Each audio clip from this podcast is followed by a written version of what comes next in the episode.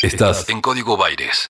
A mí me gustaría la información, ¿no? Pero la verdad que hay que meterse con el debate, en definitiva, porque se anuncia la llegada de una vacuna y automáticamente comienzan los cuestionamientos, las dudas. Incluso un intendente bonaerense llegó a hablar de irresponsabilidad y hasta, hasta inconstitucionalidad de este, aplicar la vacuna rusa en Argentina. En línea lo tenemos al doctor Jorge Hefner, profesor de inmunología de la Facultad de Medicina de la UBA e investigador del CONICET. Jorge, gracias por estos minutos. Maxi Pérez y Pilar Copa, te saludamos desde acá.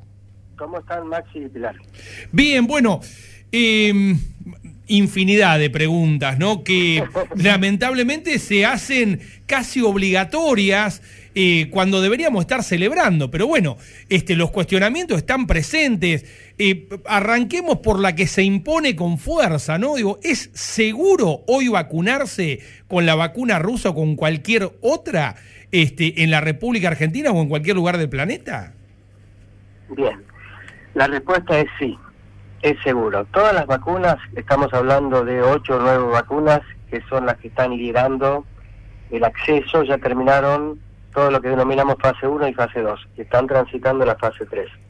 En la fase 1 lo que estudias es seguridad, es decir, te vacunas y no te enfermas a propósito de darte la vacuna. Resuelto, ninguna vacuna ha tenido problemas en ese sentido, incluso la Sputnik.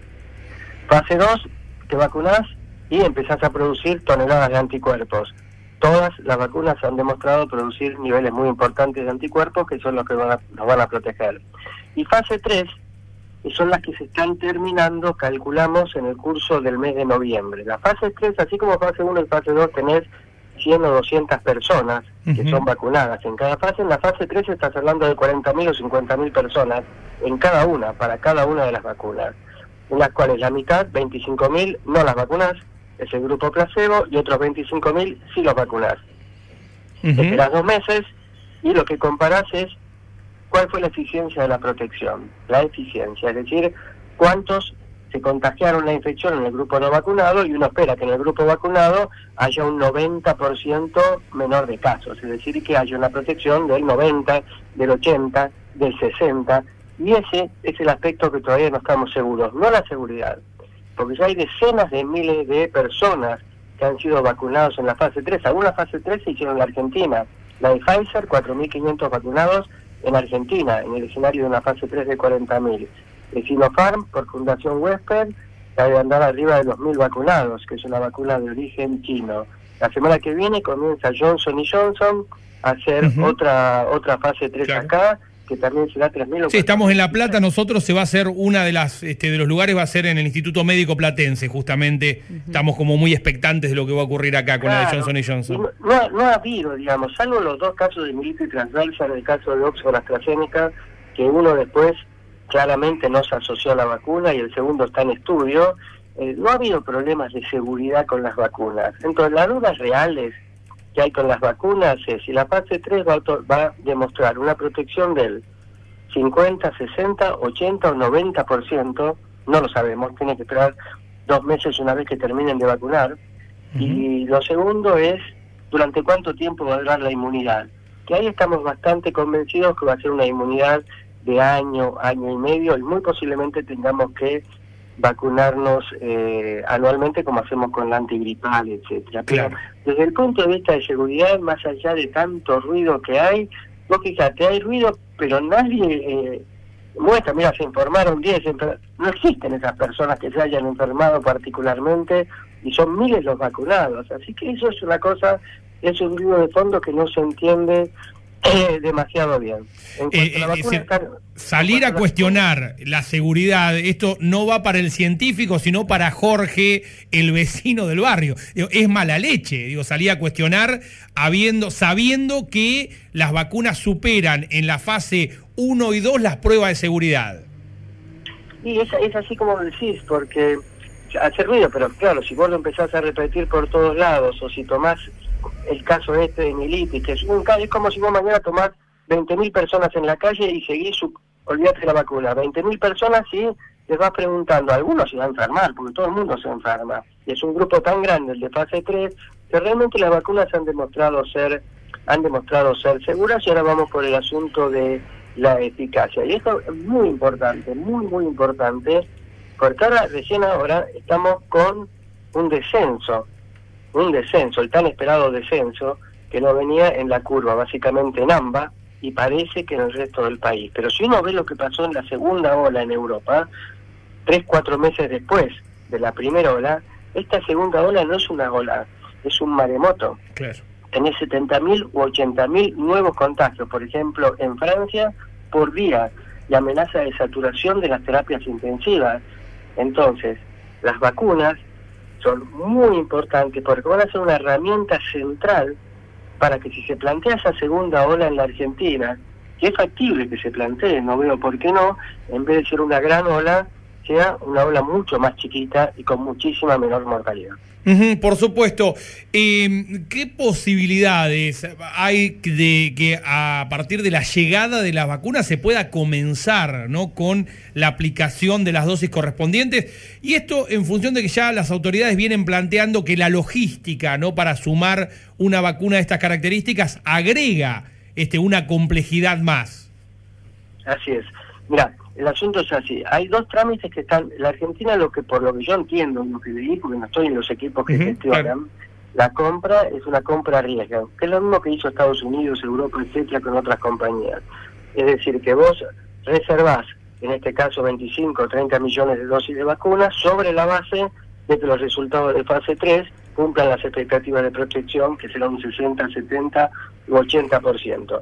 Una vez terminado eso, que uno podría pensar que termina en noviembre o en primera, segunda semana de diciembre, pasa todo el expediente, o ya está pasando incluso el expediente al ANMAT. El ANMAT tiene un comité de expertos realmente muy bueno que lo que va a hacer es evaluar todo el curso de la fase 1, fase 2 y fase 3 y entonces va a certificar primero que todo está bien y que la vacuna es segura y que después otorgue una protección. Y el ANMAT va a ser quien va a dar el ok para que se empiece a vacunar.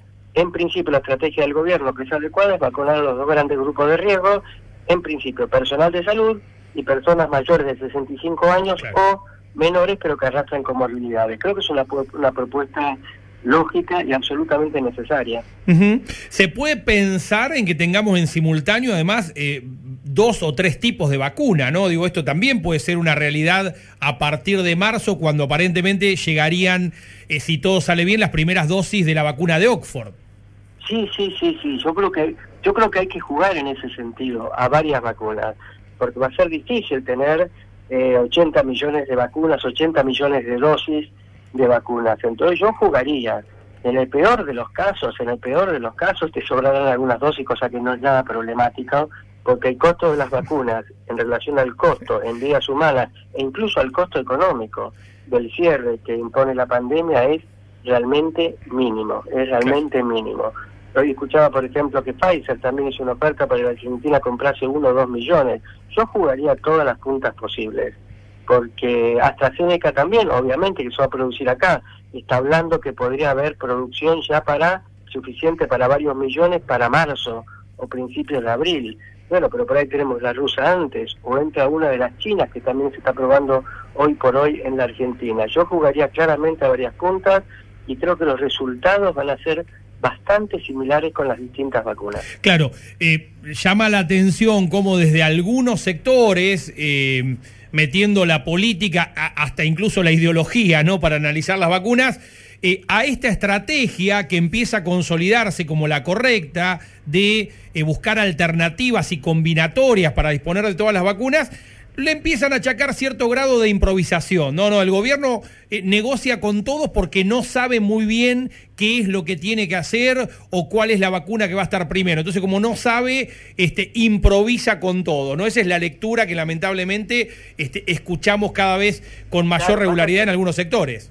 No, es, importante el dato que vos planteás, pero esa lectura que uno escucha, escucha, escucha es absolutamente incorrecta. Por ejemplo, se ha criticado lo del viaje a Rusia.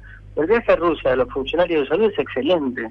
Fueron a ver directamente las plantas donde se producen. Fueron a hablar con los investigadores rusos para compartir los datos que tienen en el curso de fase 3. Y acá vos fíjate que no hay alineamiento ideológico. Oxford, AstraZeneca, el origen es Gran Bretaña y después estamos con la rusa, y después estamos en tratativas con Pfizer. que acá, digamos, no se puede colar el asunto de la grieta eh, o el asunto de la mala política en relación a esto, porque si no empieza a retumbar y entonces pasa, como está pasando en algunos sectores penosamente, que empiezan a dudar mucho de las vacunas. realmente no veo argumentos, no veo argumentos en ese sentido. Mirá, en la fase 3, qué sé yo, hubo 200 personas que se enfermaron. No es realidad eso.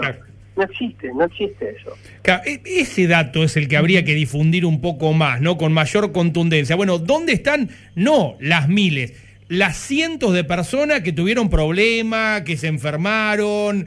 Este, Tal que... cual, no, no están, no están, porque cuando vos publicás los datos, y se han publicado, el SUNIC, por ejemplo, publicó los resultados hace mes y medio en la revista más importante en el mundo, una de las dos más importantes, que es la revista Lancet, una revista de primer nivel británica. Y lo que se describe, lo que se describe en común con otras vacunas también, el sentido que lo que puedes tener es febrícula transitoria, como cualquier otra vacuna, pequeño dolor en el sitio de inoculación y nada más. Entonces no están esas personas, no están las personas. Y el, hecho que no estén, y entonces solo hablen de títulos, eh, implica que hay otra intencionalidad abajo, digamos o de crear confusión o de ganar audiencia, qué sé yo cuál es. Pero realmente han demostrado ser seguras las vacunas estas.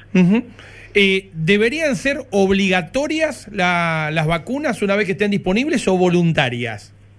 No, yo creo que en perspectiva, eh, en perspectiva van a tener que integrarse al calendario nacional de vacunación y por lo tanto van a tener que ser obligatorias. Es la perspectiva. Ahora, en lo inmediato, vos fíjate que las fases 3 todavía no incluyen entre las personas vacunadas a ciertos espacios de la población, por ejemplo, población pediátrica, menor de 18 años. Entonces calculo que habrá que extender esto. Entonces la perspectiva va a ser esa. Yo creo que en el transcurso del 2021 habría que incorporarla como obligatoria, pero una vez que la fase 3 o las experiencias similares se extiendan para cubrir al conjunto de la población. Bien, en ese sentido, y siendo que vamos, estamos hablando de acceder a una vacuna, ahí nomás, ¿no? Apenas se termina la fase 3, que entiendo que en otra situación o frente a otro tipo de enfermedades suele extenderse mucho más en el tiempo, ¿no? Más allá de que las pruebas continúen y demás. Eh, se habla de aprobaciones de emergencia, eh, ¿no? autorizaciones provisorias, eh, que es quizá lo que hace un poco de ruido, ¿no? También en ese sentido. Eh, eh, digo, ¿esto suele ocurrir que haya autorizaciones de emergencia frente a casos este, particulares o tiene que ver con este momento y esta enfermedad en particular? No, no, no, no. digamos, ha habido autorizaciones de emergencia. primero, para el desarrollo de una vacuna normalmente lo que tiene que ver con recursos tecnológicos y desarrollo tecnológico eh, normalmente tardabas 8 o 10 años, y esto es menos de un año. Pero eso no es algo malo, eso es algo bueno. Realmente esto es algo bueno que se haya podido hacer. Nunca hubo en la historia de la humanidad, nunca, tantos recursos humanos y científicos para enfrentar una enfermedad. Nunca. Entonces, bienvenido que se haya podido desarrollar esto con tamaña celeridad. Eso es muy bueno. Y segundo, este virus nos da ciertas ventajas. Nos da ciertas ventajas. Y una ventaja es, por ejemplo, que cambia, muta, muta su genoma, pero muta mucho menos que otros virus. Por ejemplo, un segundo virus frente al cual fracasamos en las vacunas, fracasamos. Hace décadas venimos fracasando, que es eh, la posibilidad de desarrollar una vacuna frente al virus de la inmunodeficiencia humana, HIV. No le encontramos la vuelta, porque es un virus que muta, muta, muta y se la pasa cambiando. Este virus cambia, muta, pero muchísimo menor. Entonces, esa famosa proteína S, si vos la agarrás en China, en Europa, en Estados Unidos, en América Latina, es bastante similar. Por lo tanto, una vacuna que se produzca en cualquier latitud serviría para cubrir al conjunto. Claro, es decir, estaríamos, eh, a mí siempre me gusta compararlo con la gripe, ¿no? Que todos los años, como cambia la cepa, hay que volver a vacunarse, es decir, el futuro podría ser de características similares, digo, hay que volver a vacunarse este, una vez por año o por periodos. Sí, sí, yo calculo que muy posiblemente sea una vez por año, una vez por año, porque la inmunidad no va a ser una inmunidad de larga duración, que es lo que estamos viendo en los pacientes infectados o lo que vimos con otros dos coronavirus que causaron epidemias anteriores que fueron SARS y MERS. Así que posiblemente la perspectiva sea vacuna una vez por año. Clarísimo, doctor. Gracias por estos minutos con Radio La Plata. No, muchas gracias y les mando un abrazo. Un, un fuerte abrazo. Jorge Hefner, infectólogo, docente de infectología, investigador del CONICET. Y, y, y, de nuevo, lo mismo que decíamos en la charla de ayer, la tranquilidad que te da hablar con el que sabe. Porque uh -huh. hablamos con un infectólogo, no con un politólogo, no con un economista, no con un médico que hace eh, cuatro periodos que es intendente, con lo cual digo, dejó la medicina en un segundo plano claramente, y que no es investigador. Sí. ¿no? Y que no es investigador. Y que entonces alguien te diga, no, pero mira, la seguridad de la vacuna no está en duda. Pues la seguridad se prueba en la fase 1 y en la fase 2, punto, ya está. La vacuna es segura. El equilibrio justo entre música e información. Está en Radio La Plata. Está en Radio La Plata. El nombre de tu ciudad. Tu ciudad. Tu ciudad.